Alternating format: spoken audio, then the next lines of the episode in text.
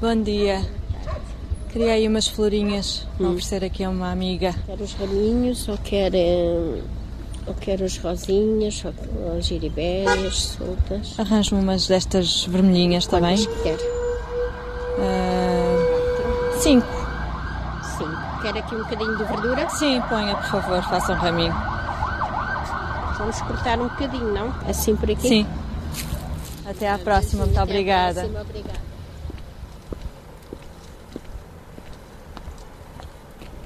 Olá, já estavas à minha espera. Trouxe-te umas flores. Geribérias vermelhas. Lindas, não são?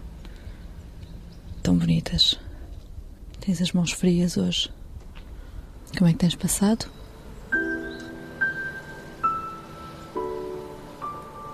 Calados, sem voz, sem força sequer para pedir ajuda, sem força e sem coragem sofrem em silêncio.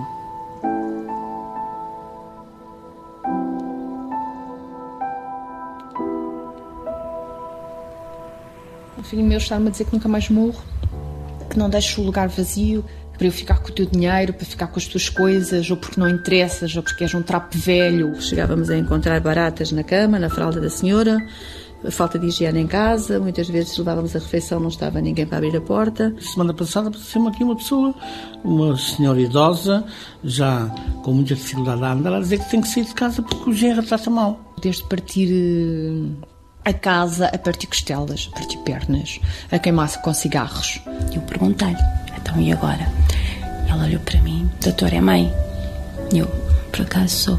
Fazia caixa do seu filho. Eu calei-me.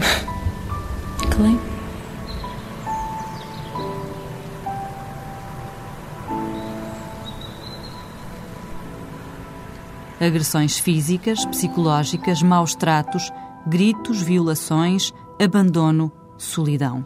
Uma pessoa não tem companhia, às vezes, uns dias cinzentos. Uma pessoa está ali no seu quarto, fechada entre quatro paredes. É triste uma pessoa ser solitária. Crimes. Crimes contra pessoas. Crimes que hoje são públicos, mas quem quer saber disso? Filhos que batem nos pais, netos que agridem avós, uma longínqua sobrinha que surge por magia quando alguém fala em património. Crimes de criminosos que quase sempre vivem com eles, que lhes dão comida e pancada, que lhes tiram o dinheiro e a esperança, que os amarram à cama e à dor. Às vezes dói-me o peito todo, por causa da estes voos, que é muito grande acontecer-me isto, não é? E às vezes até me dói o peito. Fechados entre quatro paredes, espreitam da janela por detrás dos cortinados a cidade que os despreza, o campo onde já não têm braços para cavar. Espreitam com vergonha o mundo sem rugas que gosta das crianças e despreza os velhos, que atenta contra pessoas cujo único delito é a idade.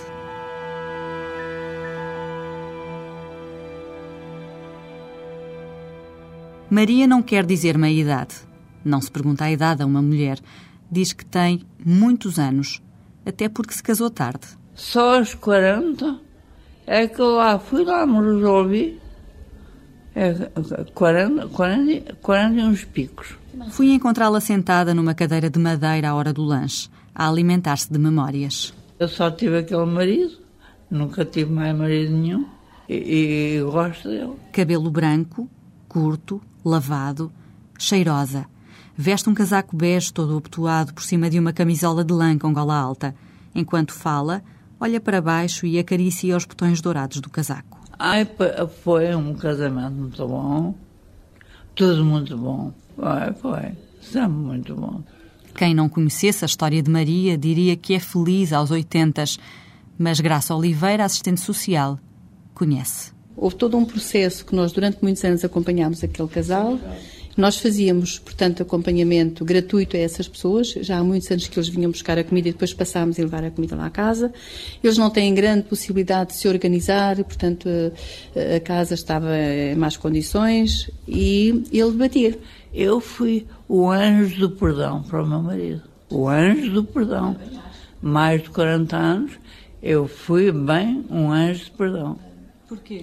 Por, por o tanto que gostava dele.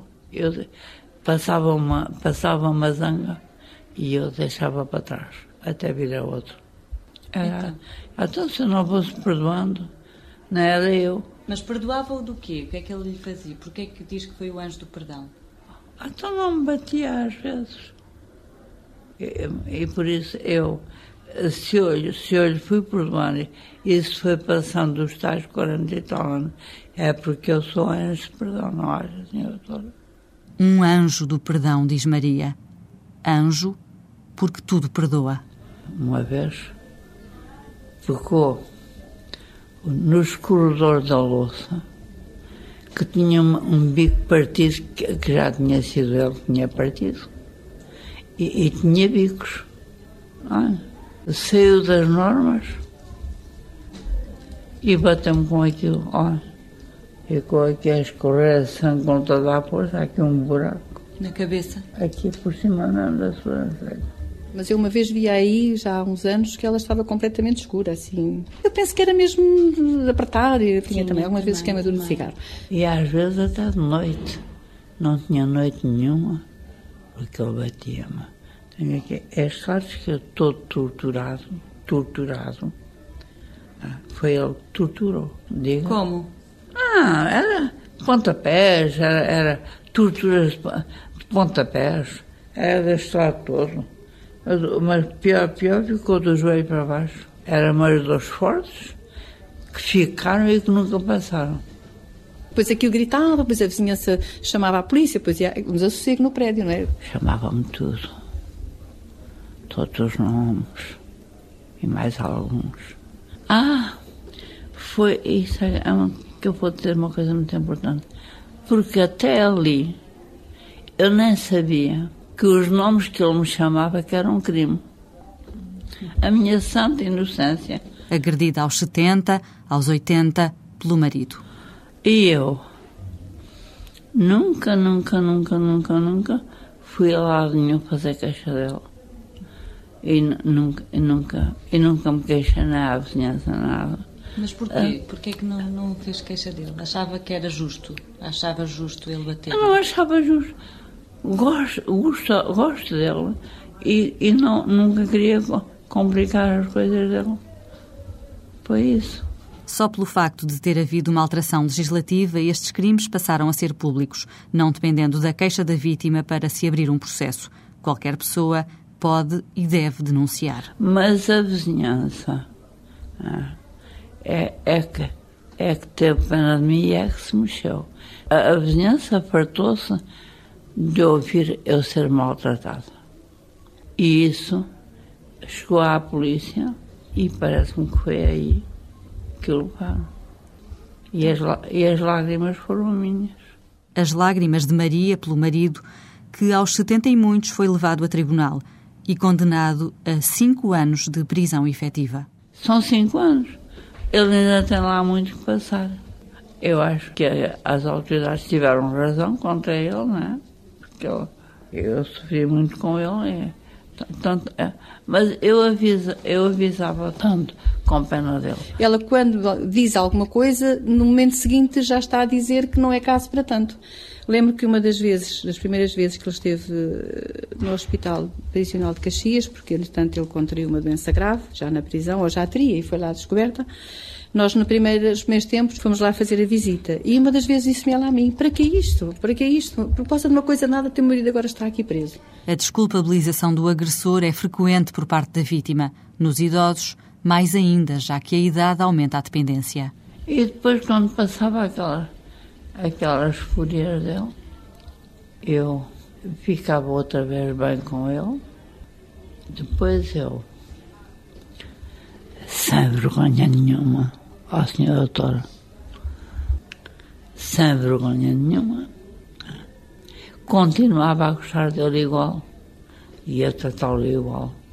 A psicóloga clínica Ângela Brandão explica que, se nos casos de violência doméstica a vítima mais nova mais facilmente se revolta pela perspectiva de uma vida futura, no caso dos idosos, entre a violência e o afeto, pesa mais o afeto. Raramente, se o agressor for uma pessoa próxima da família, raramente a ligação se parte.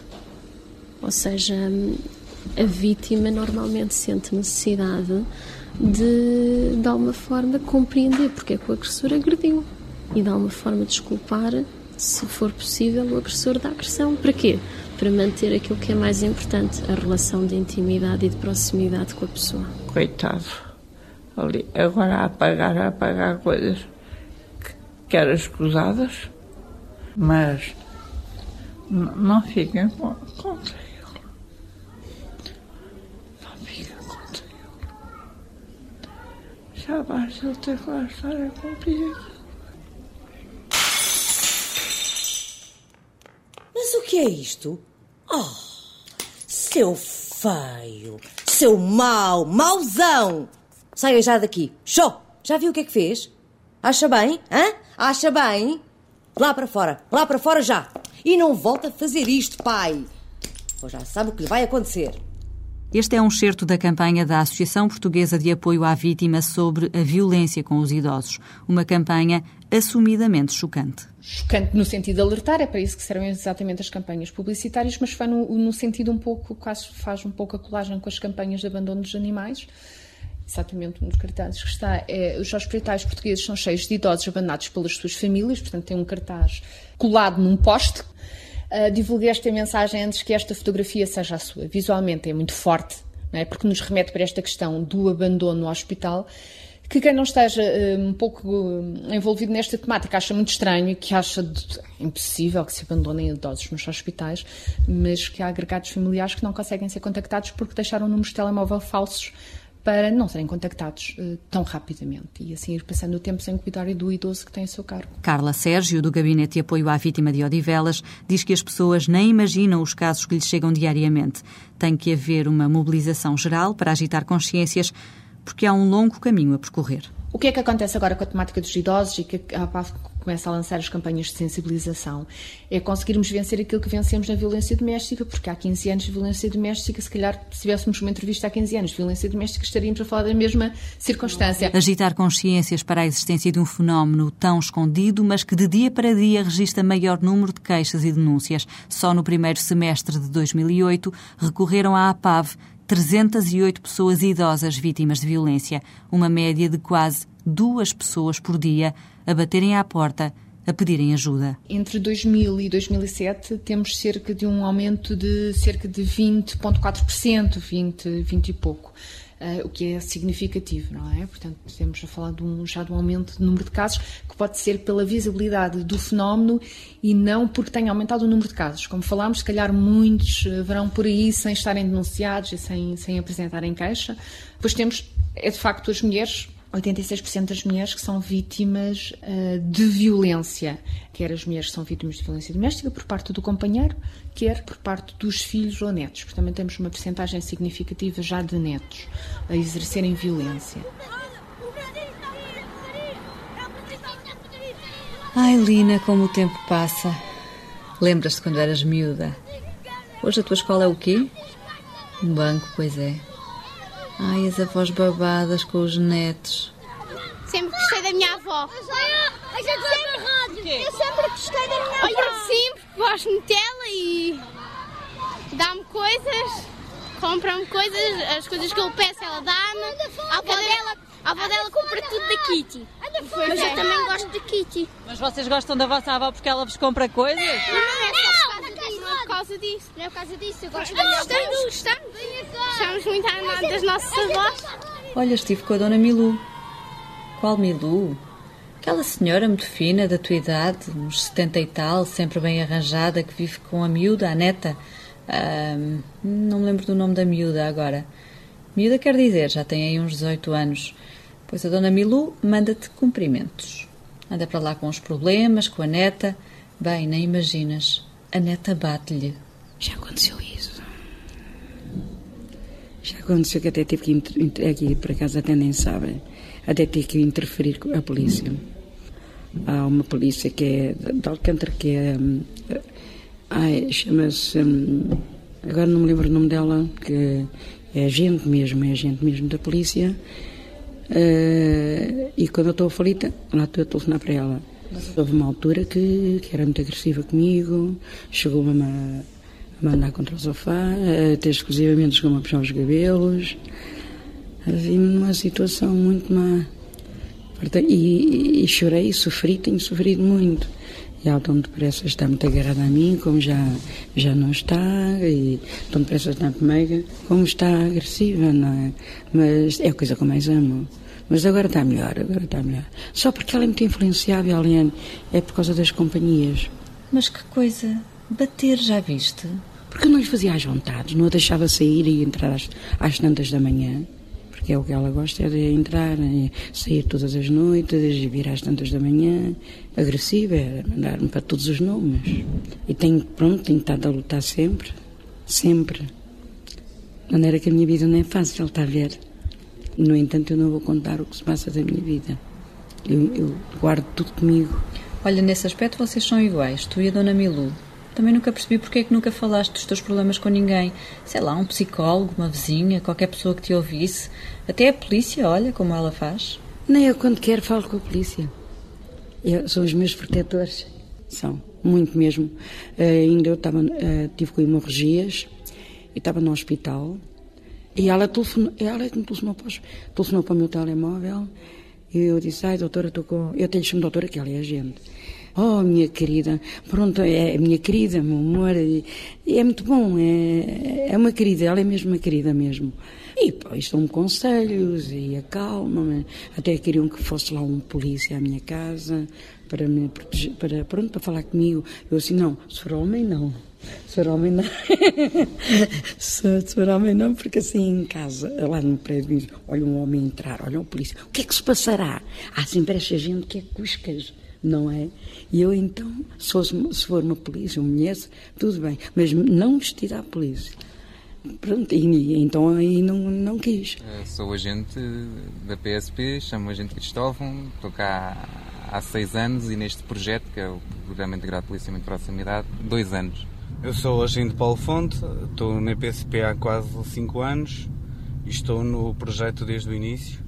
É estimulante pelo facto de, de podermos estar não olharem para nós como o homem da farda, que isso acontece muitas vezes, e nem, nem sempre muito bem, mas sim como um amigo que, com quem podem desabafar, com quem podem falar, com quem podem expor os problemas, a quem pedem um conselho, a quem pedem uma palavra amiga e sentem-se seguros, uh, veem no polícia a tal, a tal, o tal familiar, a tal pessoa amiga que infelizmente eles não encontram porque a grande parte deles vivem sozinhos.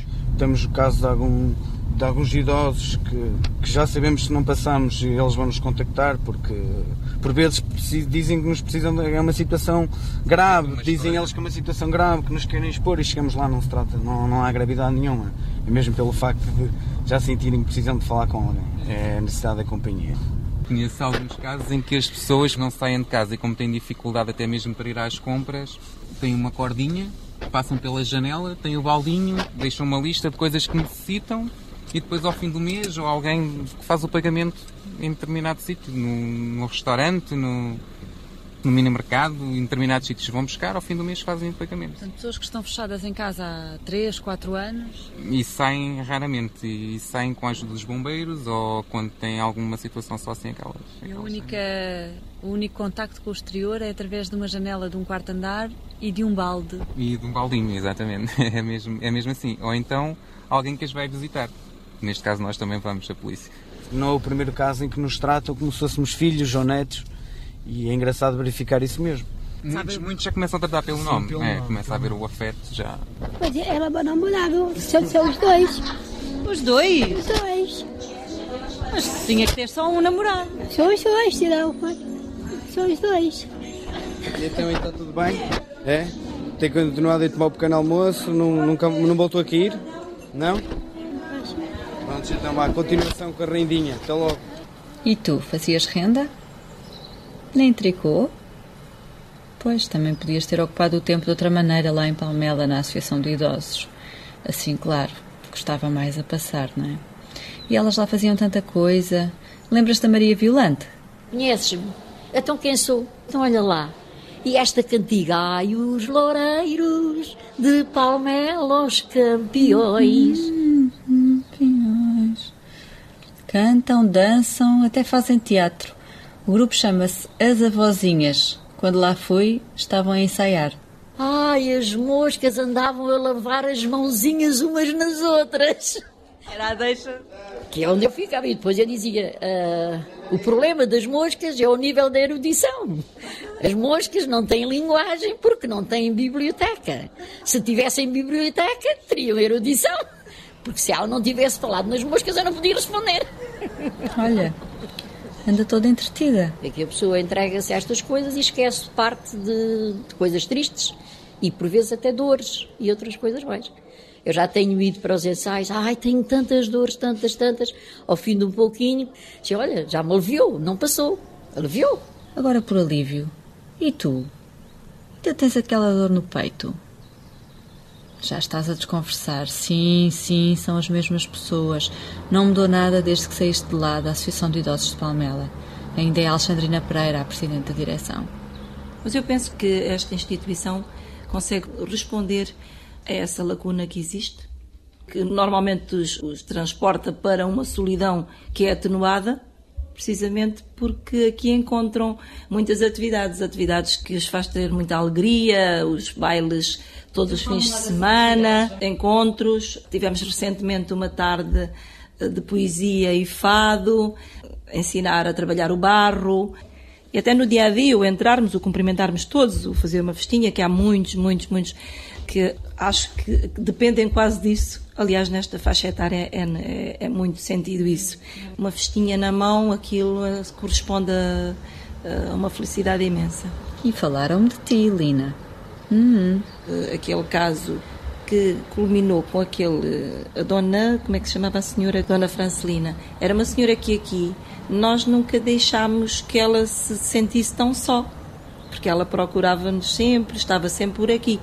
De, mas há sempre outra parte da vida delas que é a casa. A casa, aquele, aquelas horinhas em que lá passa e que a solidão é maior, ou a tristeza, ou a frustração.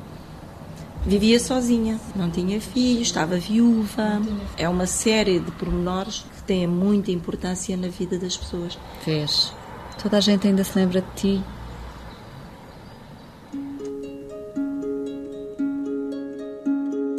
A violência sobre a pessoa idosa é um tabu na sociedade portuguesa. Toda a gente sabe que existe, mas quase ninguém quer falar sobre isso. A TSF procurou respostas, números, estudos, relatórios, informações, auditorias a lares, vozes, denúncias. A resposta foi o silêncio de tantas instituições, lares, hospitais, ou as respostas em off que não podiam ser divulgadas. Fala-se em abandono de idosos nos hospitais, Nenhum hospital deu resposta às solicitações da TSF. Fala-se em agressões aos idosos em alguns lares. Aqui houve resposta para dizer que não há denúncias. Enfim, eh, nos lares, eh, aquilo que nós temos conhecimento, não existirá, eh, digamos, nenhuma denúncia, nenhuma, nenhuma maus tratos a idosos. Não, não nos chegam a nós qualquer denúncia enquanto associação, por incrível que pareça. Uh, acho que normalmente as denúncias que são feitas são logo diretamente para a comunicação social. António Mariano é o presidente da ALI, a Associação de Lares de Idosos, que representa apenas os lares privados. Em Portugal, há mais de 300 legalizados. O problema, diz esta associação, é a questão dos lares clandestinos. Os clandestinos são que é a casa de habitação pura e simples, que a pessoa resolve, tem lá quatro ou cinco quartos e mete seis ou sete camas e vai recebendo pessoas idosas e cobrando uma mensalidade para estar lá, sem qualquer condição, sem nada. A sociedade tem que ter uma intervenção direta e objetiva e encerrá-los. É aqui que se sente mais a questão da fiscalização. Este ano já foram encerrados 75 lares entre janeiro e setembro. Em 2007 foram fechados 105 é ao Instituto de Segurança Social que cabe a responsabilidade da fiscalização. A diretora do Departamento de Proteção Social e Cidadania, Ana Gomes, explica que o encerramento compulsivo de lares é sempre a última opção. O que se passa na maioria das vezes é esta função uh, corretiva, mas pedagógica e com uma grande capacidade, de, digamos, de diálogo com as próprias entidades gestoras. E a fiscalização, que no seu trabalho aleatório vai olhando para algumas situações, é obrigatório que haja realmente uma falta de condições claras e objetivas que não são possíveis de corrigir para que isso aconteça. Portanto, estamos a falar de situações bem identificadas, onde a falta de qualidade seja dos equipamentos, seja do funcionamento, é evidente. Em Portugal há cerca de 1.600 lares de idosos. Três quartos são instituições de solidariedade social, os restantes são privados. Há ainda 500 centros de convívio e 1.800 centros de dia. A TSF quis saber quantos fiscais há para tantas instituições.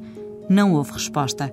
E ainda outro enigma que fica por desvendar o Estado português não sabe qual a dimensão do fenómeno da violência sobre idosos em Portugal. Nós não temos aqui conhecimento de dados que possam medir a realidade no seu todo. Podemos sempre encontrar aqui alguns indicadores que nos permitam pensar que esta realidade é realmente assustadora e que está provavelmente tendencialmente a aumentar, mas são dados que são pontuais, que são dispersos e que nos fazem uh, e nos comprometem, nos fazem pensar obrigatoriamente que mais cedo ou mais tarde teremos que nos dedicar a esta causa e a esta situação de uma forma diferente, mais empenhada da parte de todos os organismos públicos e privados e instituições que trabalham com idosos. Ana Gomes reconhece que as instituições, o governo, o Estado, não têm feito muito para resolver o problema. O tema está fora da agenda política há um longo caminho a percorrer porque esta questão ainda não está bem sinalizada, não está dentro das nossas preocupações. Há aquela velha frase que eu gosto muito de repetir em todo lado, que o maior erro que se pode cometer é aquele que não faz nada porque só pode fazer muito pouco.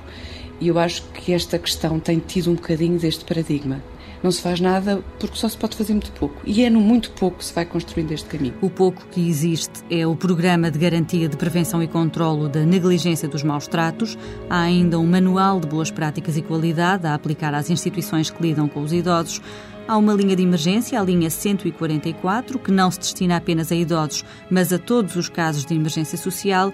E há a rede de cuidados continuados, que procura uma articulação entre a saúde e o apoio social mas não há, em Portugal, respostas específicas para casos de idosos vítimas de violência, como adverte a APAV tem a ver com a, a inexistência de respostas específicas para estas situações. Não há respostas específicas, não é? Temos, por exemplo, as casas de abrigo para as mulheres vítimas de violência doméstica são uma resposta específica, não são para mulheres que tenham uh, risco de exclusão social no seu, no, de uma forma global, são para aquela problemática específica. Por exemplo, uma idosa vítima de violência, se tiver que sair de casa ou se não tiver uma casa própria, terá então que ir para uma resposta social, que é um lar, mas que é genérica. Portanto, não é específica porque é vítima de violência. Portanto, respostas específicas não há. Ao contrário do que se passa em Portugal, nos outros países há cada vez maior atenção a este problema. Em Espanha há casas de abrigo para acolher estas pessoas. Nos Estados Unidos, as penas para crimes sobre idosos foram agravadas. Em Portugal, a missão de Ferreira Alves é difícil. Ele é o representante em Portugal da Rede Internacional de Prevenção de Maus Tratos às Pessoas Idosas. Os objetivos desta, desta rede internacional são os de aumentar a consciência pública mundial para o fenómeno. Ferreira Alves é professor na Universidade do Minho. Reconhece que é mínima a investigação realizada nesta área mas lamenta que a própria Fundação para a Ciência e Tecnologia não aprove bolsas de investigação neste domínio. Sem estudos nem diagnósticos nacionais, as medidas de proteção são avulsas. A rede vai avançar por isso com um projeto de apoio muito em breve. A criação de unidades de consulta eh, psicológica para pessoas idosas vítimas de maus tratos. Para dar suporte, o objetivo é dar suporte a algumas pessoas, suporte psicológico, em alguns casos, poder fazer o reencaminhamento, em casos em que haja uma evidente necessidade, e fazer investigação.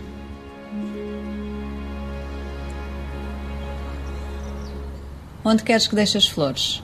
As geribérias vermelhas. Não tinhas aqui uma jarra? Tenho ideia que sim. Olha, lá em Palmela estive com a Dona Maria José. Está rija. Há 88 anos, nem parece, sério. Tenho ideia que nem te despediste dela, pois não? Tenho aqui uma coisa, uma língua que me dói muito. Não sei o que é. Tem me custa engolir a saliva. E quando não está doente, é mais ou menos bem disposta? De vez em quando não anda muito bem disposta, anda tristita. Não, eu nunca sou assim muito mal disposta. Não. Ando sempre bem disposta. Então que idade tem? Que idade julga?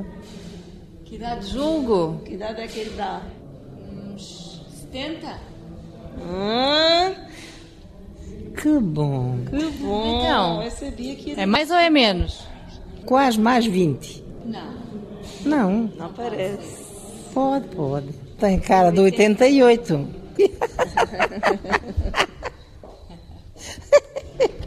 Foi casada? Fui casada, sim senhora. Casada, 60 anos e 4 meses e mais uns dias ainda.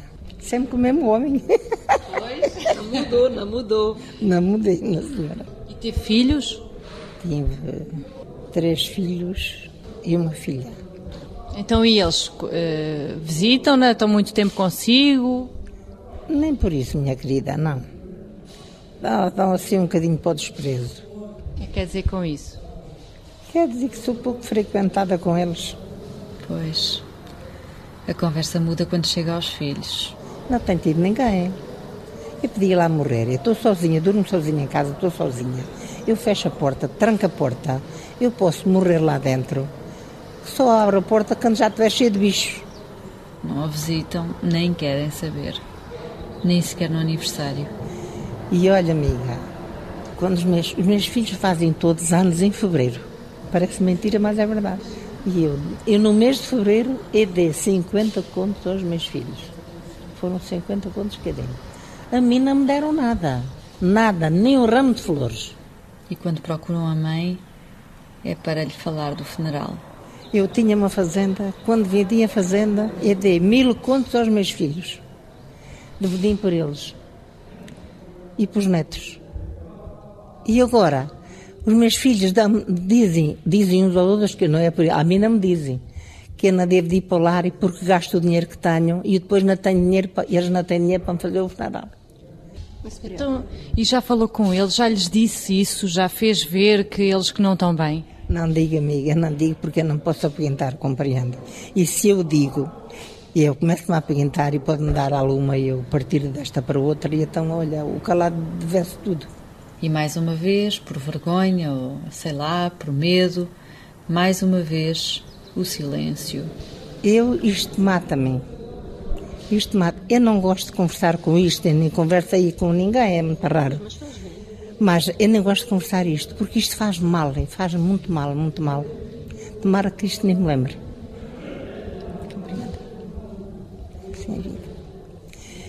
Eu não esperava isto. Eu não merecia isto. Não merecia isto. Eu não merecia isto.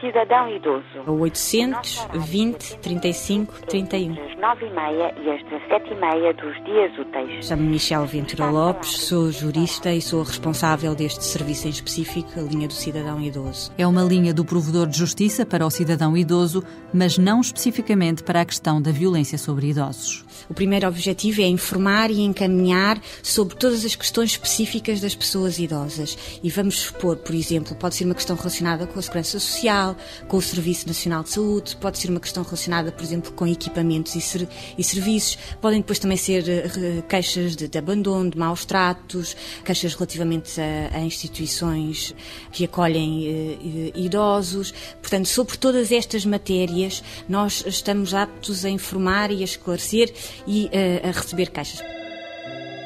Por enquanto, ainda não há ninguém do outro lado para atender esta outra linha que está para nascer em breve.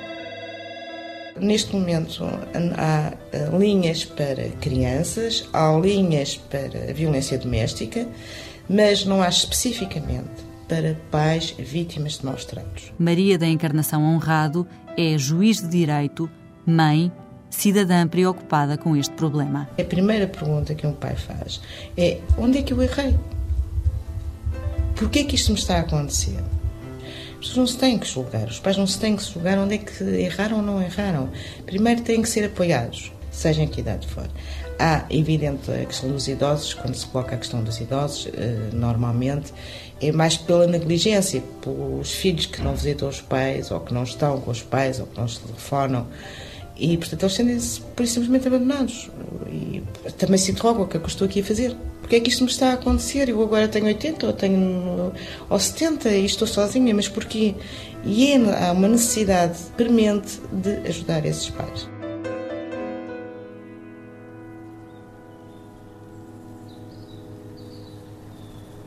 Tantas linhas telefónicas, tanto lado para se ligar e tu, Lina, porquê é que nunca agarraste no telefone? Estão todos surpreendidos com isto? Uh, aquele caso que culminou com aquele. A dona. Como é que se chamava a senhora? Dona Francelina. Ai, Lina, Lina. Estás agora velha. Estás linda. Eu brincava muito com ela, inclusive. Tinha estado no, no aniversário dela, lembra-se, doutora Ana? Estivemos ali a festejar. Em todas as sessões que nós promovemos, ela estava lá sempre. Aqui connosco, muitas vezes, foi, foi evitado. Sim, por, ela, ela porque dizia, falava, pois. porque ela dizia que se ia suicidar. E quando isso acontecia, alguém tinha conhecimento, ela telefonava a dizer que se ia suicidar. Era basicamente aos fins de semana que telefonava a dizer que se ia suicidar. Lenços de papel? Acho que sim, tenho aqui. Estás a tomar alguma coisa? Nunca mais curaste essa constipação? Ela depois ficou constipada e disse: oh, no domingo, na segunda-feira não me venham buscar, porque eu, quando estou muito constipada, não vou. Pronto, e nós não fomos buscar. Foi nesse dia que... Entre terça-feira e quarta-feira começámos a estranhar. Ela não, porque ela dizia sempre, depois de quando eu estiver melhor, eu telefono. Mas também uma constipação não é para durar 4, 5 dias, sim. não é? E ficámos na expectativa à espera do telefonema. Entretanto, ela não, não na quarta-feira não telefonou e já estávamos preocupados. Entretanto, uh, dissemos à nossa motorista para passar lá. Eu estava no centro de saúde, recebo uma chamada da GNR. Uhum telefonaram-me e perguntam-me se é sobrinha da Dona Francelina. Mas o que é que aconteceu? E depois comecei, ah, não, eu não sou sobrinha, mas essa senhora faz parte do nosso centro e o que é que aconteceu com ela? Mas o quê? Disparate? Que conversa é esta? Sentes-te sozinha? Já sei, mas. E planeou tudo, curiosamente. Tudo, ela diz que deixou tudo, até deixou em cima um envelope para uma sobrinha, um envelope para outra, tudo de, de bens, de um, um fio. Preparou tudo tudo. Acho que ficou, ficou tudo, ficou tudo tratado, ficou tudo tratado e depois. E depois? E depois o quê? Estás toda salpicada. Que manchas são estas? Olina, que nódulos são estas? Isto é preto? Não. Isto é vermelho escuro. Isto não são pétalas de jaribérias vermelhas. Tens a blusa toda salpicada, Lina. O que é isto? E depois, com uma pistola, ela própria se não sei como é que ela conseguiu, uh, mas disparou em, uh, para. Foi fatal logo, portanto, nem errou. Oh, Lina, que pena não ter-te conhecido antes.